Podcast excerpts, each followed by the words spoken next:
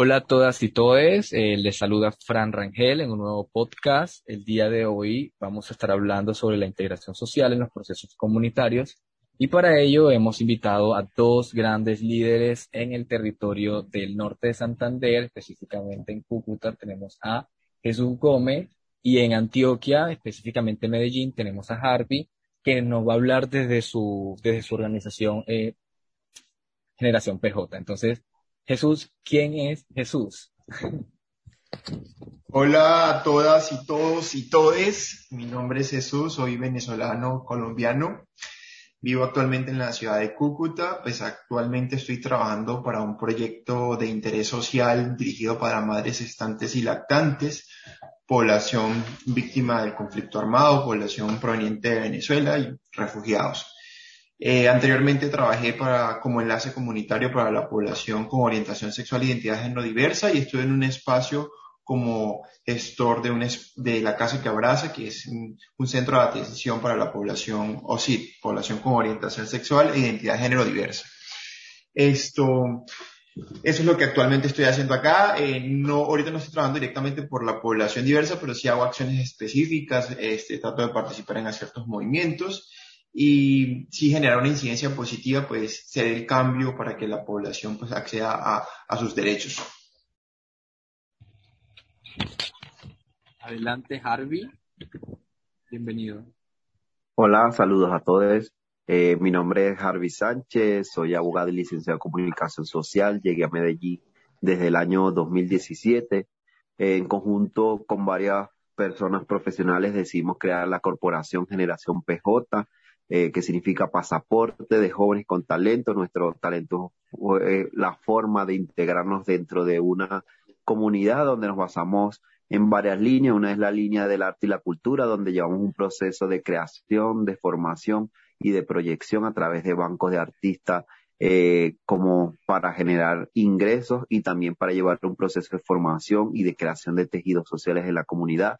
Llevamos una línea de comunicaciones donde creamos a través del canal de youtuber llevar información por personajes de comedia y más coloquial eh, sobre los acontecimientos de lo que ocurre o de interés para la población migrante y de acogida que se quiere informar eh, con respecto a este contenido. Y también eh, una línea que se llama Panas Diversos Colombia, donde llevamos como todo, todo ese trabajo, todo ese punto de encuentro de la población LGBTI venezolana dentro de Medellín y una línea social que se llama Programa Hermano a Hermano, donde llevamos corte de cabello gratuito, que se llama Cuerpo a mi Migración, llevamos talleres eh, a mujeres, donde conformamos una red de apoyo de varias organizaciones sociales comunitarias para prestar como esos servicios o, esas orientaciones dentro de las comunidades donde estamos presentes. Muchísimas gracias a ambos por estar aquí en este espacio. Es de verdad muy importante para nosotras tenerles y yo quisiera empezar, por supuesto, preguntándoles o iniciando en este caso eh, voy, a, voy, a, empezar por, por, Jesús para preguntar cómo fue ese proceso de integración social eh, en, su, en su entorno de activista y defensor de derechos humanos y pues en este caso también al mismo tiempo como, como una, no sé cómo lo dirías tú Jesús, pero fuiste como una especie de, de puente entre lo que es la ciudadanía eh, vulnerable y lo que es el acceso precisamente a los servicios, ¿no? Sí, pues bastante difícil, complejo, porque pues al principio pues salí de Venezuela por la situación, eh, llegué a Colombia siendo solicitante de asilo, fui refugiado. Afortunadamente pude eh, sellar mi pasaporte, logré sacar el PEP, que es el permiso especial de permanencia, eso me permitió tener regularidad acá, me permitió trabajar, estudiar y poder acceder a ciertas cosas. Este, bueno, afortunadamente, pues mi mamá es colombiana y es, puede acceder a la nacionalidad y ya actualmente pues tengo cédula colombiana. Pero en un principio pues logré aprovechar de todos estos em, procesos para regularización de la población. Entonces, es muy importante cuando la población sí accede a estos mecanismos de regularización porque eso le permite avanzar y crecer porque es la idea de lo que uno quiere hacer cuando sale pues, de su país de origen. Este, afortunadamente, como lo dices, Fran, tuve la bendición de Dios de poder encontrar organizaciones que me fueron abriendo las puertas y así fui creciendo. Este, tuve la oportunidad de comenzar a estudiar eh, auxiliar de enfermería, estoy a punto de culminarlo, ahorita el 30 de agosto ya termino y en diciembre es el grado. Y todo esto me ha permitido avanzar, crecer, este, logré traer, eh, logré estar acá, estar acá con mi mamá, la traje de Venezuela y pues ayudo a mi familia que está aún allá en Venezuela y yo tengo otra familia que es, mi hermano está en Perú, mi otra hermana está en México y así estamos, creo que, regados en toda Latinoamérica. Y entonces es bastante difícil cuando una población no tiene acceso a sus derechos fundamentales, ¿sí? Cuando no tiene acceso a, de pronto a tener regularidad, porque entonces se tranca el camino para seguir avanzando. Entonces tenemos muchísima población que por desconocimiento no hacen los procesos de regularización, eh, por falta de información y me parece muy interesante este, esto, estas plataformas que dice Harvey que maneja porque eso permite informar a la población. Aquí en Cúcuta, gracias a informarme, yo logré acceder a mis derechos. Entonces es muy importante ser réplica de todo eso. Yo en mi trabajo estoy constantemente tratando de que la población acceda a sus derechos fundamentales porque es, la, es el mecanismo de acción es más importante para que ellos puedan lograr sus objetivos, sus sueños y sus metas. Yo creo que la clave de todo esto es poder eh, replicar todo, toda esa información que se tiene precisamente. Y ahora ah, voy a dirigir esta pregunta a Harvey, precisamente, eh, ¿cómo fue? Porque es que mira que se ve aquí el tema de la, de la diferencia de los territorios y eso juega un papel clave porque digamos que la cultura de alguna u otra manera en tema de calidez o, o, recepción de las personas cambia. Y Harvey, ¿cómo fue este proceso de, de integración social en Medellín? ¿Cómo logras que Generación PJ eh, genere incidencia en el, en el territorio y cómo fue eso? ¿Cómo fue ese proceso? Primero comenzó a través de un proceso interno personal, el de poder aceptar que estaba en un nuevo territorio, en una nueva cultura, eh, a pesar de que son similares por ser eh, países que comparten frontera, eh, hay muchas cosas que nos diferencian. Ejemplo, de dónde es la arepa, si es de aquí, es de allá, pues eso es un tema a veces de poder integrar, de decir que la, que la arepa es de ambos lados y que, y que son diferentes.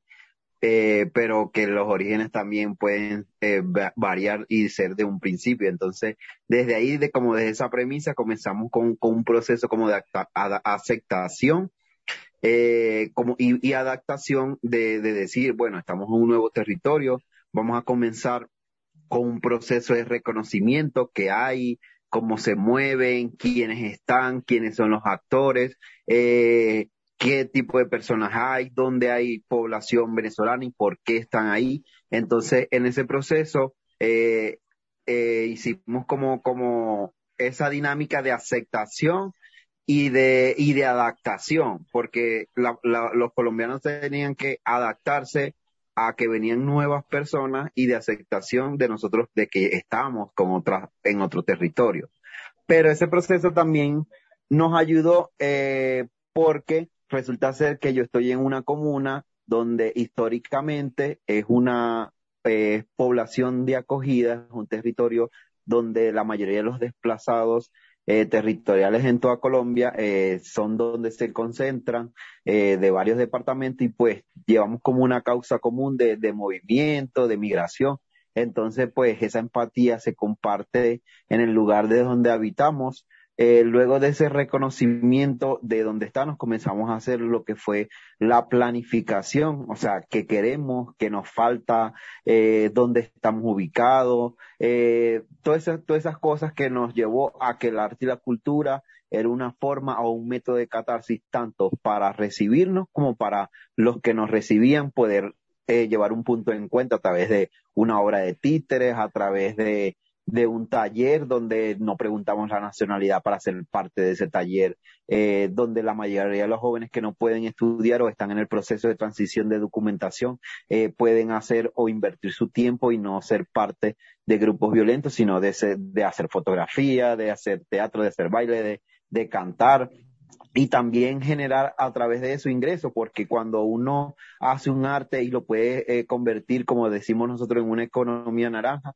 pues nos ayuda a través de, del sustentamiento y no solamente de ser reconocido como en un principio llegamos eh, en los semáforos, sino de ir más allá, de, de estar en el reconocimiento de los escenarios. Ejemplo, hace años no nos permitían estar en convocatoria, nos decían no, porque no, no tienen tanto tiempo en el territorio, la ley no permite. Hoy en día ya se están haciendo las primeras convocatorias a través de la Secretaría de Cultura en temas de migraciones y con migrantes venezolanos, en la cual no exigen tanta documentación y pues eso creo que ha sido un gran avance dentro del territorio. Luego ese proceso de ejecución que fue realizar esos talleres, o sea, y, hacerlos de manera voluntaria, porque la mayoría decía, no, no sabemos quiénes son, ya eh, los recursos están destinados para ciertos grupos, eh, todo se maneja a través de una planificación y llegar nosotros, y ya va, ¿quiénes son estos? decidimos ejecutar sin necesidad de tener recursos, simplemente la voluntad de todos nosotros. somos de, de casi todo el Valle Aburrá, que son 10 municipios alrededor de Medellín, donde queríamos seguir haciendo también lo que hacíamos en Venezuela. La mayoría son directores de teatro eh, allá en Maracaibo, otros son directores de teatro de Trujillo y coincidimos en un mismo espacio que fue Medellín y comenzamos como ese proceso, ejemplo, cuando llegó eh, la pandemia, nos, nos convirtió en una red de apoyo eh, como, como para ayudarnos unos a otros, porque ya no éramos compañeros de clase, compañeros de teatro, sino ya éramos amigos. Entonces nos empezamos como a ayudar unos con otros y ahorita estamos en el proceso de visualización, donde ya la gente está empezando a ver las piezas que tenemos, la gente ya está viendo lo que estamos creando, ya está viendo el artista que se ha formado y eso nos ha hecho mucho calar dentro de las comunidades y a través de, de esas articulaciones que hemos funcionado como, como puente entre varias organizaciones porque en Medellín existen barreras invisibles, existen fronteras invisibles entre los mismos territorios. Y pues nosotros al desconocer un poco este tema, invitarnos a una organización, una organización y otra organización que ni siquiera eh, conversaban o hacían algo en común y, y, poníamos a hacer algo en común y de repente coincidíamos los tres y ha sido para seguir articulando dentro del, del, territorio. Ha sido un ejercicio súper espectacular y es la que nos ha hecho estar aquí y, y ser prácticamente una de las organizaciones principales en cuanto a articultura de migración, de integración, de tejido social. Claro, porque es importante al momento de llegar a hacer incidencia, ganarse la confianza y creo que es un punto clave y no cualquiera lo tiene en cuenta y me parece que fue como algo que se pudo jugar o se jugó en este caso a tu favor, Harvey, muy prudente, eh, parece. Eh, Jesús, cuando nos vamos allá a Cúcuta, yo quiero que me cuentes un poco como desde tu punto de vista cuáles fueron como esas barreras o, o, o en algún momento si se llegó a ocurrir como alguna situación que te haya hecho como repensar, como digamos de alguna u otra manera, el tema de desarrollar el trabajo en el que estabas realizando. Sí, en un principio, eh, cuando comencé como voluntario de, de, una de las organizaciones que estuve vinculado, me encontré con personas que me apoyaron, pero personas que también eh, te llenan de esa cara de qué vienes a hacer acá, por qué estás acá, por qué no te regresas, eh, que, por qué no te vas a otra ciudad. Entonces esas cargas negativas como que te suman psicológicamente, te restan muchísimo psicológicamente y eh, toca hacer un trabajo muy arduo a nivel espiritual y de energías de quitarte todas esas cosas y como que yo vine por un objetivo y es luchar, avanzar, avanzar. Y entonces cuando comienzas a desechar esos comentarios negativos y comienzas a ver lo positivo que también tiene la, la ciudad y que te ofrece, entonces me fui más por la parte positiva y eso me permitió crecer, me permitió relacionarme, ayudar a otros compatriotas me permitió evolucionar muchísimo, me permitió madurar, me permitió ver la perspectiva desde otro punto de vista. Yo tengo problemas, pero hay personas con más problemas que yo y qué bueno poder trabajar en pro de ayudarlos.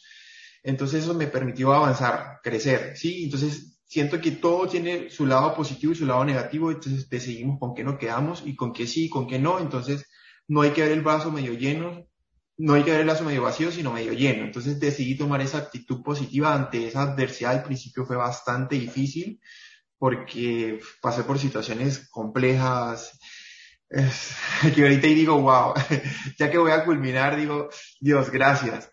Y entonces es muy gratificante cuando hace como, hace poco me encontré a una persona que ayudé muchísimo, me abrazó y me dijo, me ayudaste tanto y nunca te di las gracias y yo dije, wow, o sea, esas, poquitos, esas poquitas acciones que uno no las ve, te llenan muchísimo el corazón y te dan muchísimas ganas de seguir trabajando, de seguir avanzando. Hay momentos de decepción, como todos, todas las personas no son perfectas.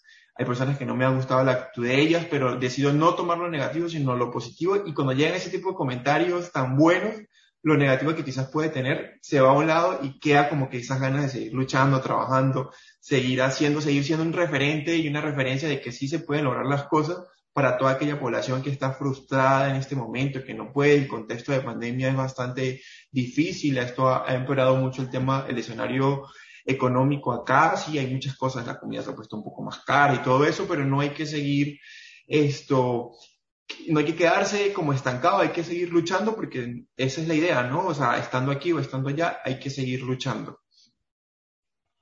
Claro que sí, y me parece muy interesante porque son precisamente estas experiencias que uno vive o estos, estos momentos, como lo mencionabas tú, de agradecimiento, donde muchas personas realmente lo consideran y lo hacen y se toman como ese, ese momento de, de hacernos sonreír cuando uno menos se lo espera y, y, pues sí, te entiendo totalmente, me han ocurrido situaciones similares.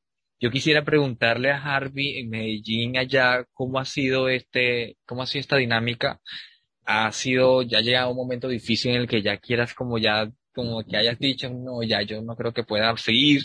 ¿Y qué te ha hecho como de alguna u otra manera volver a retomar ese amor por hacer lo que, lo que, lo que sigues haciendo hoy en día?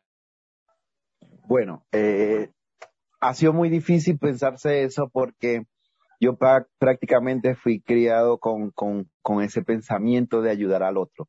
Eh, mi tía con desde sus recursos, que desde que yo nací, ella recaudaba juguetes, ropa, eh, enseres, iban a, a, pueblos como con bajos recursos a entregar eh, eso, eh, o sea, todos los recaudados en los pueblos y yo siempre quería ir.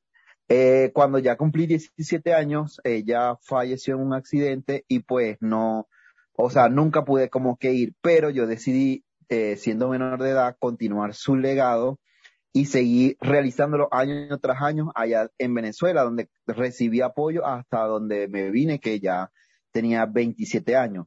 Al llegar aquí, pues, eh, busqué la manera de poder seguir haciendo lo mismo, donde, donde me lo pensaba era cuando, este, sabemos que cuando es voluntario, mayormente como personas hay que dedicarle mucho tiempo y los ingresos son casi que nada. Entonces, de repensarme, ya va, ¿qué tengo que hacer para tener yo un sustento y poder seguir haciendo lo que hago. Y, y pues ese equilibrio entre las dos cosas, pues es de cómo de desde lo que hago, que es el arte y la cultura, poder generar ingresos propios. Han habido momentos difíciles, momentos buenos, momentos regulares, pero que cuando contáis con un equipo eh, de apoyo eh, y creéis también en el, en, el empoderamiento de enseñar a otros de lo que, de lo que nosotros sabemos y lo que sabemos hacer, y lo que hacemos, eh, creo que se nos hace más fácil porque cuando, cuando uno se cansa, hay otro, hay otro que continúa, hay otro que te levanta y cuando volvéis de nuevo, ya el otro lleva un trabajo y, y, y vos lo continuáis o si no lo continúa otro. Y esto ha sido como, como un proceso que nos ha llevado eh, acompañando en todo el camino y por eso hoy en día casi que ya tenemos cuatro años dentro del territorio y nos ayudaba a ahí mantenernos, porque la constancia y la, la perseverancia es lo que nos ha hecho visibles prácticamente dentro del territorio. Fíjate, y ahí donde yo le digo a Jesús, como que cambian las dinámicas, pero al final sigue siendo como un proceso y es que me parece algo muy clave como eh, mencionaba, yo creo que eso también pudo haber facilitado un poco las cosas el tema de que Harvey, lo cultural es algo tan, tan mundial que yo creo que, pues, se recibe aquí, se recibe, yo creo que lo, lo que es lo cultural y lo gastronómico, me parece que son dos maneras de entrar y formar y, y, y, lograr como esa inserción en la, en la, en la sociedad de las culturas a las que en este caso, pues, uno va como buscando, ¿sí? Esas comunidades de acogida. Entonces, eh, yo creo que llegó el momento de hacer como una pausa y volvemos entonces con, con la segunda parte.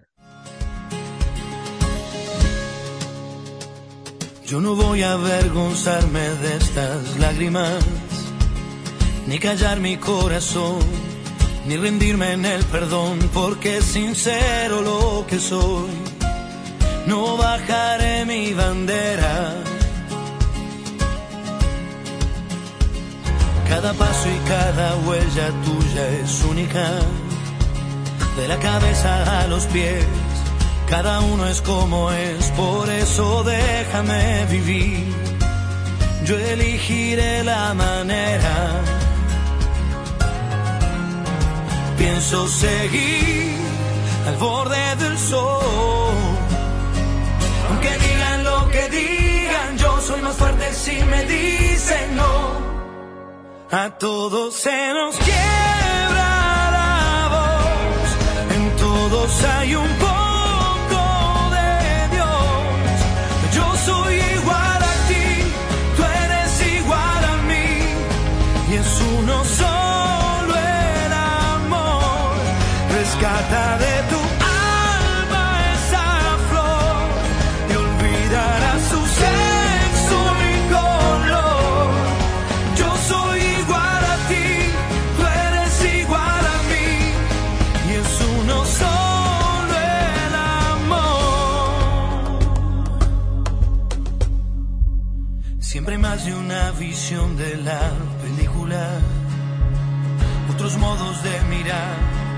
muchas formas de escribir y nadie tiene la verdad. Las voces son infinitas. No voy a cambiar la historia de esta América. Suena fuerte mi canción. Yo defiendo la razón y no hay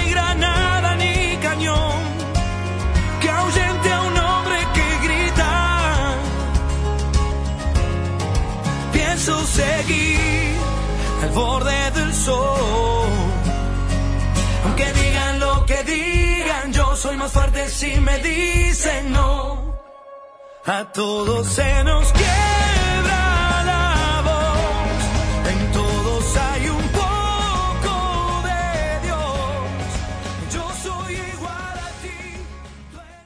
Bueno, y continuamos con más, aquí con Jesús Gómez y Harvey Sánchez desde Medellín y Cúcuta. Eh, ahora quiero, pues, en este caso, preguntarle a Harvey eh, qué acciones adelantan desde Generación PJ eh, para precisamente lograr, lograr efectividad en temas de, de la integración social y qué propones o para hacer, en este caso, en tu territorio, que también incluso pueda servir para ser implementado en otros territorios. Bueno, hoy en día estamos participando, que ha sido un logro satisfactorio dentro del territorio, donde se hacían convocatorias en la Secretaría de Cultura eh, para grupos colombianos. Hoy en día están integrando y van esas eh, convocatorias para grupos venezolanos y con venezolanos, en la cual hoy estamos participando eh, por un estímulo para una canción de integración a través del RAC. que hemos creado una canción, un como un disco que se llama Amarillo, Azul y Rojo, que cuenta de dos canciones, eh, que se llama Una sola bandera, y la otra canción se llama Amarillo, Azul y Rojo, y la cual van a ser como iconos de integración dentro de los, de los territorios. Y pues creo que vamos a, vamos a unir lo que es el rack con la música llanera, que es el cuatro, maraca, eh, el arpa, que son instrumentos creados en Venezuela, pero que también lo usa el llano colombiano. Entonces es una armonía eh, y una palabra a través del RAC que, que lleva muchas veces procesos de integración en Medellín, que es un territorio muy cultural.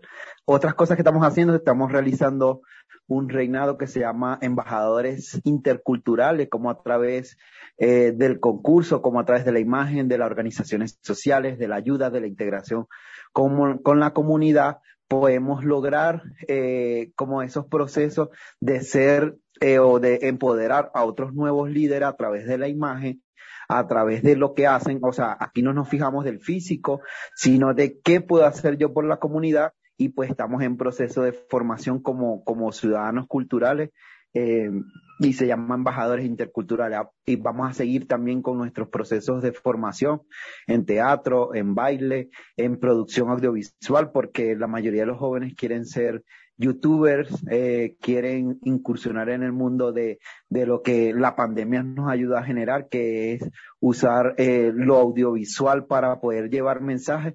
Entonces nosotros queremos instruirlo de cómo hacerlo de manera positiva. Estamos como en esos procesos. En el, en, en el mes de octubre tenemos como una temporada teatral donde vamos a hacer un festival que por ahí ya escuché unos nombres que estaban dando y, y se me estaba ocurriendo eh, diversas ideas donde cada uno a través del monólogo va a expresar mm, como, como esos sentires, como esas empatías, como lo, lo que han sentido a través en el proceso y que les sirva como método de catarsis y, y, nos, y que nos lleve a, a poder generar como esas emociones que el teatro nos, hace ser. Vamos a seguir con esos procesos de formación a lo largo del tiempo que tenemos y, de, esas actividades que generan eh, empatía, eh, de podernos sentarnos y no solamente eh, de decir que los venezolanos son parte de una comunidad, porque nosotros creemos mucho en lo que es la retribución de, de, lo que yo recibo de un territorio, encontrar la manera de poder también contribuir al espacio donde estoy y, y eso es fácil, convirtiendo a los que van llegando en protagonistas, en ser portadores, en decir, yo soy resiliente, pero no solamente quedar, ay, yo soy resiliente, sino de decir, yo soy protagonista y si voy a estar aquí un año, voy a estar dos, voy a estar tres, o, o el destino dice que me voy a quedar aquí, poder aportar una huella, poder sembrar una semilla que el día de mañana ya vendrán otros migrantes o estaremos nosotros mismos recogiendo esos frutos por medio del arte y la cultura.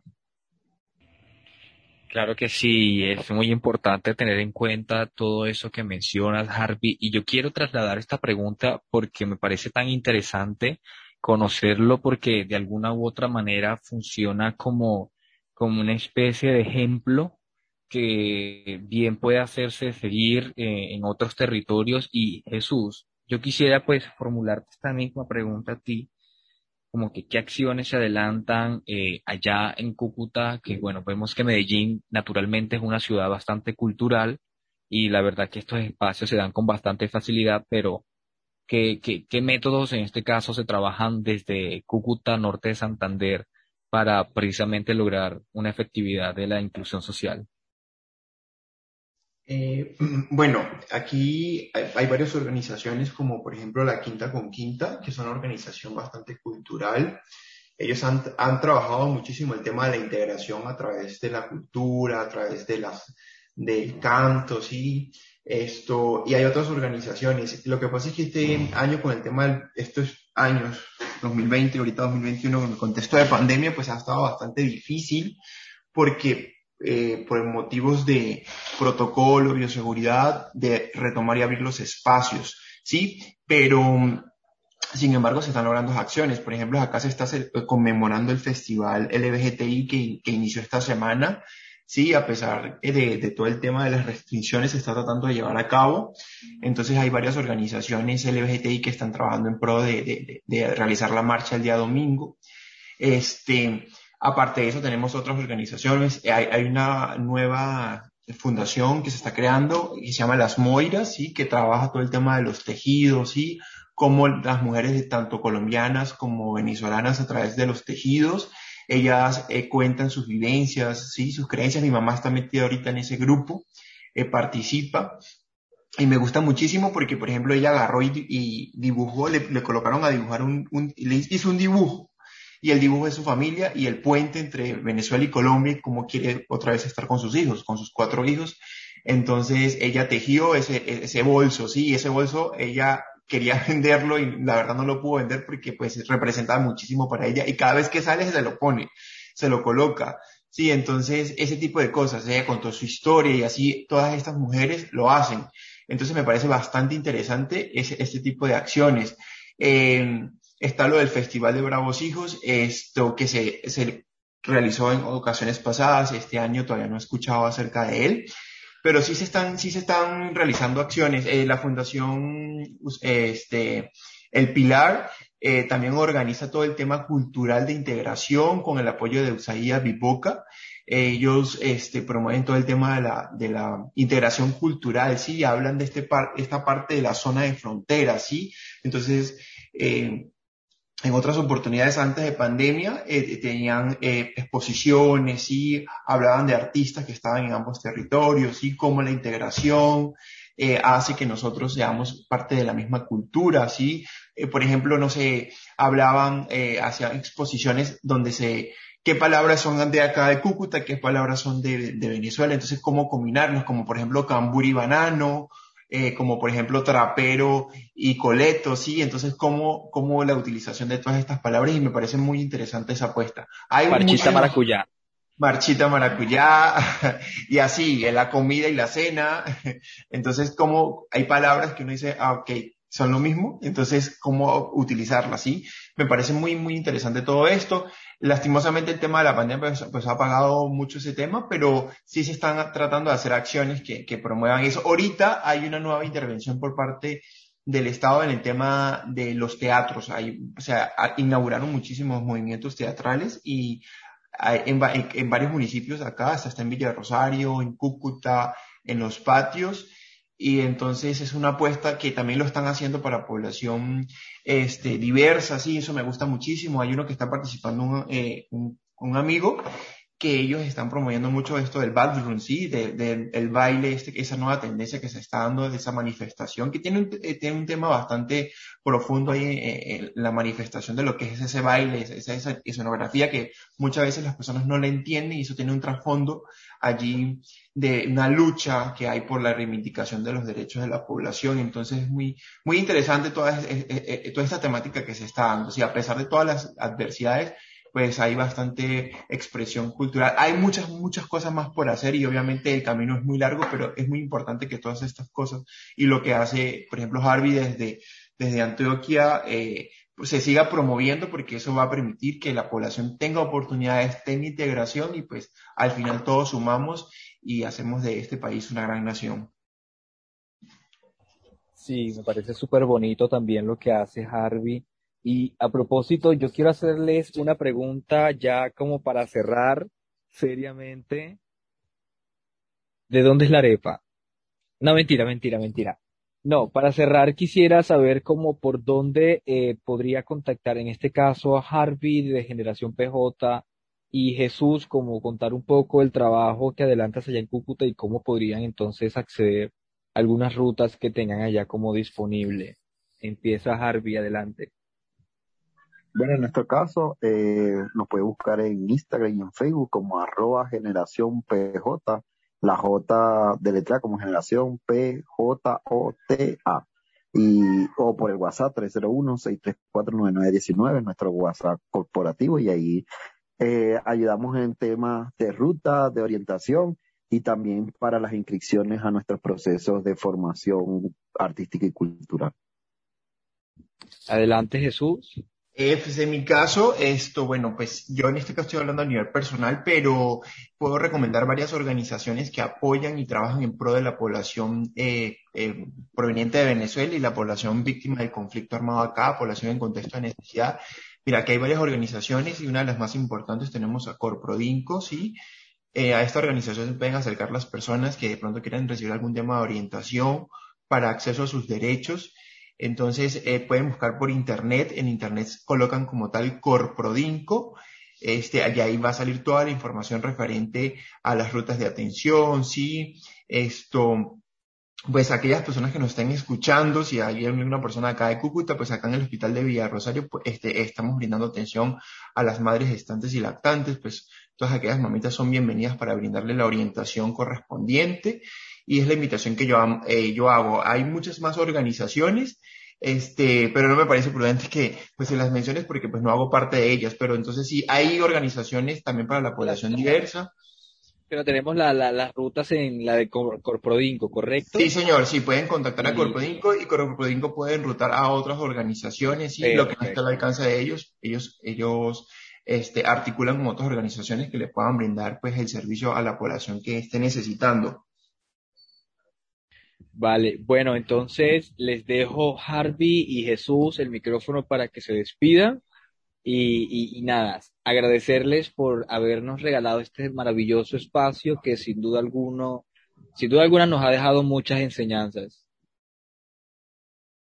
Bueno, muchas gracias por la invitación a ti, Fran, eh, a participar en este podcast. Esperemos que lo escuchen muchísimas personas y, y vean cómo estos testimonios son transformadores de cada uno desde nuestro territorio. Y pues, ¿qué más consejo? Hagamos teatro, hagamos baile, hagamos todo lo que nos gusta hacer de manera positiva y sumemos cada día más gente que sumen que más de lo que reste y así podemos multiplicar en vez de dividir.